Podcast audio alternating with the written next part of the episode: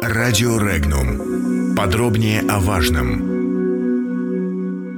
Мирный договор. Ценой курил или время остудить фантазии?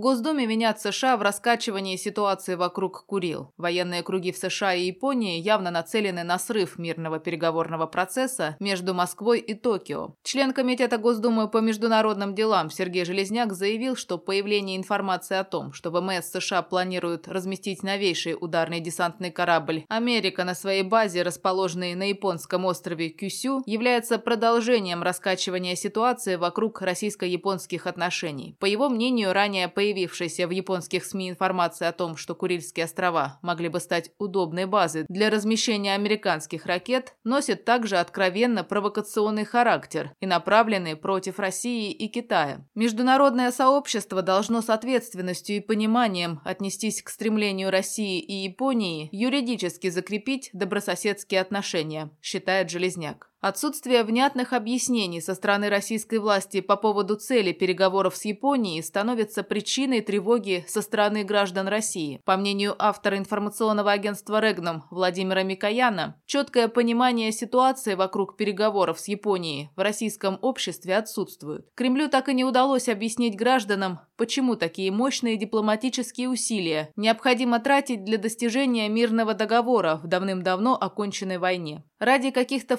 формальностей, которые позволят получить в будущем изделия высокой японской технологии, но Япония подходит к вопросу мирного договора совсем по-другому, требуя за него российскую территорию, что само по себе является недопустимым стартовым условием для разговора на равных. Японский парламент принял закон о японском суверенитете над российскими островами. Так не начать ли России с главного? Добиться отмены этой японской установки на отъем, поэтапно или нет, Курильских островов, а потом обсуждать варианты добрососедских отношений. Возможно, жесткий и короткий ответ со стороны России стоило бы предъявить именно сейчас, в преддверии Дня северных территорий в Японии и очередного раунда переговоров, намеченных на февраль этого года.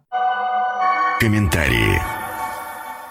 Почему вообще возникла эта тема? Она дремала десятки лет, и так могла и продолжать дремать. И отсутствие формального мирного договора не мешало ни одной из сторон. Отношения, как мы все прекрасно знаем, э, в самых различных сферах э, поддерживались на протяжении десятилетий и даже развивались. Правда, японцы традиционно ныли по поводу э, так называемых северных территорий, а мы также традиционно это нытье вежливо игнорировали. Иногда, впрочем, одергивали все-таки японцев, напоминали, кому принадлежат острова. И правильно делали. Если они не признают э, итоги Второй мировой войны, э, это их проблема. Э, весь мир признает, есть соответствующие международные документы, поэтому у нас были все основания не проявлять никакой нервозности. Поэтому возникает вопрос, почему вдруг под суфлерское нашептывание премьера Абе наше руководство стало говорить о необходимости мирного договора, о том, что это положение, что его у нас нет, ненормально, и более того,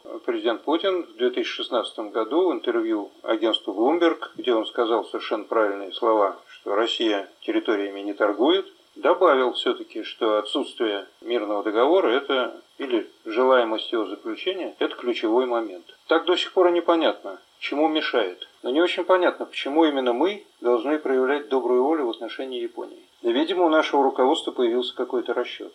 Но если у нас какие-то надежды, что после э, заключения этого договора э, к нам потекут какие-то реки финансовые. Э, но это э, наивность этих э, рассуждений очевидна совершенно для тех, кто э, вообще когда-то занимался внешней торговлей. Ну а японцам-то зачем? Японцам он нужен только для одного. Они, собственно, этого и не скрывают. Только для того, чтобы получить острова. Другой автор информационного агентства «Регнум» Владимир Павленко не понимает, почему в России уперлись в проблему мирного договора с оккупированной несуверенной страной. Комментарии. Вот что нам это дает с практической точки зрения? Чисто такой вот э, риторический вопрос. Это первое. Второе. Нельзя рассматривать проблему Курил в отрыве от внутриполитической ситуации, от общей геополитической ситуации, положения России в мире и от реинтеграционных перспектив на постсоветском пространстве. Или мы сжимаемся дальше до полного коллапса, и продолжаем процесс распада СССР, а сдача Курил именно это и означает, или мы разжимаемся, как говорил Ричард Пайпс про Россию, что Россия, подобно сердцу, может сжиматься, а может разжиматься потом пружиной, и расширяемся. Если мы взяли Крым и теперь отдадим Курилы, мы обозначим противоположный тренд абсолютно геополитический. Этого допускать нельзя. Запад-то един с едиными центрами управления, и Япония далеко не главный центр управления Западом. И решения будут приниматься в других местах, и поэтому проглотят наши уступки, как уже было с расширением НАТО, и мы ничего не получим, и ничего не изменится. Если уж говорить с точки зрения меркантильно-начетнической, такой вот.